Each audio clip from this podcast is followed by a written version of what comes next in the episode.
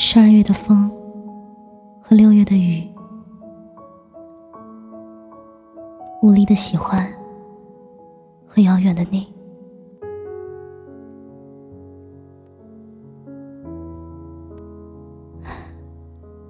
我从来都没有对梁林木说过关于对他的思念，就像是我从来都没有提过关于让他来看我的要求。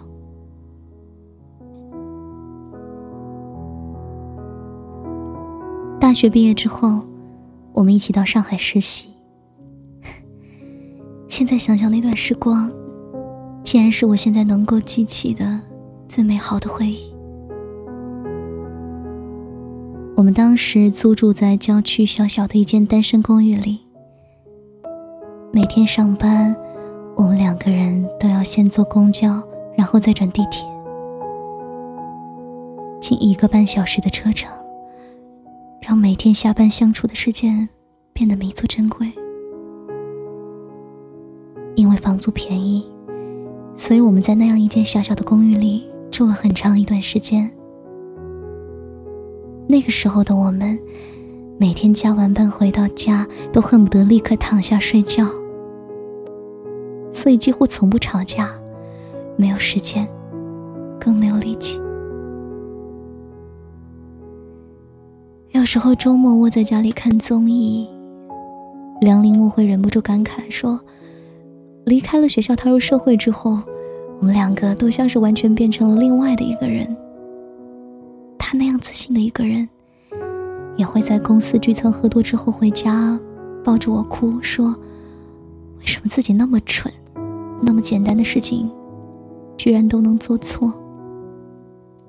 身边的同事他优秀，他总觉得自己比不过别人，所以他比我更焦虑，因为他对于事业、对于未来有更强的企图心，而我。用梁林木的话说，我的理想和灵魂，都随着毕业那天的夏天，埋在了校园里的每一声再见里。仅仅只需要是三个月的实习时光，就能让我磨灭掉全部的棱角，成了一个按部就班、小心翼翼的人。几乎从职场老油条那里学会了他们全部的坏毛病：应付工作，应付老板，拿着手里微薄的工资沾沾自喜，对于未来永远都是走一步看一步。有错吗？啊，我想我们都没有错吧。每个人的追求不同，选择也就自然不尽相同。所以，当梁林木告诉我。他要调去北京分公司的时候，我什么都没有说，选择了支持。这对他来说是一次难能可贵的升迁机会。我不该成为他成长路上的绊脚石。段时间，帮他打包行李的时候，我总会一个人坐下来发呆，心里对于未来有无尽的恐慌，但是却不知道该对谁讲。梁林木似乎再也不是我身边最亲密的恋人了。他在告知我答应了公司调遣安排时，就已经成为了生命里的一个故人了。再对他说心里话，突然就变得难以启齿。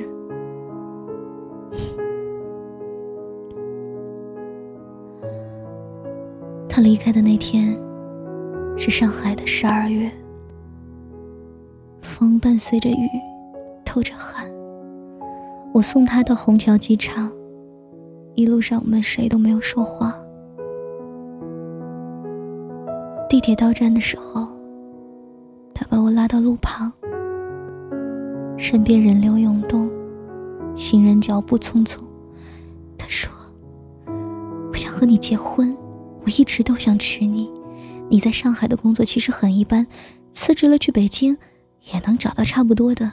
我想让你跟我一起去北京，我不想跟你分手。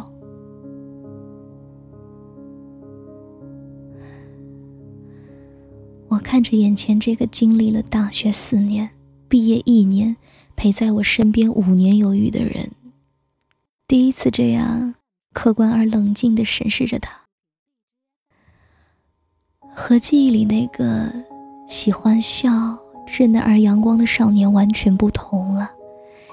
时光在他脸上刻下了分明的棱角，疏离和冷漠显露在这张成熟的脸上。眼睛里的坚定，让我心里的话卡在了喉咙，说不出来一句。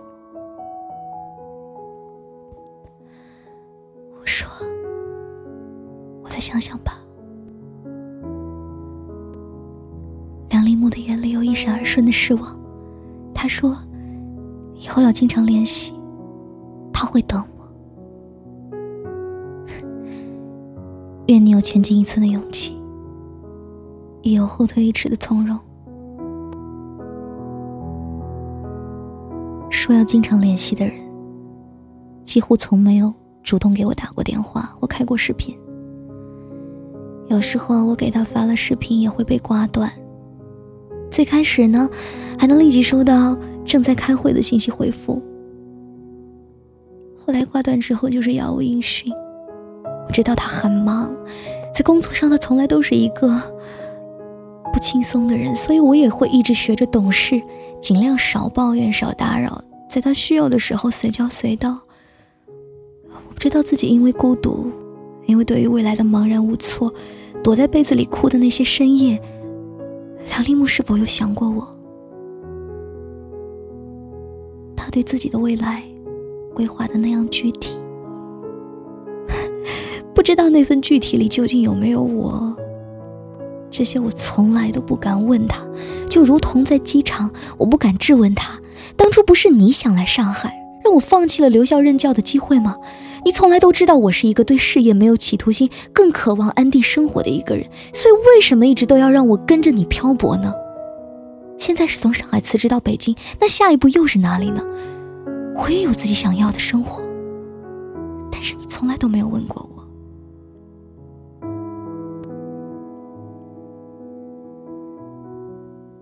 上周末，我接到了梁立木发来的视频。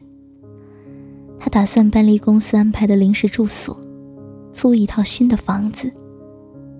镜头里的他，笑得在阳光下夺目耀眼，问我：“这间房子好不好呀？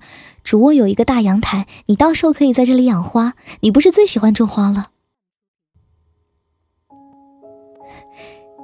听到这句话的时候，我哭了，就像是大一那天，他向我表白说：“一想到未来，如果有你陪在我身边，我就对未来充满了期待。”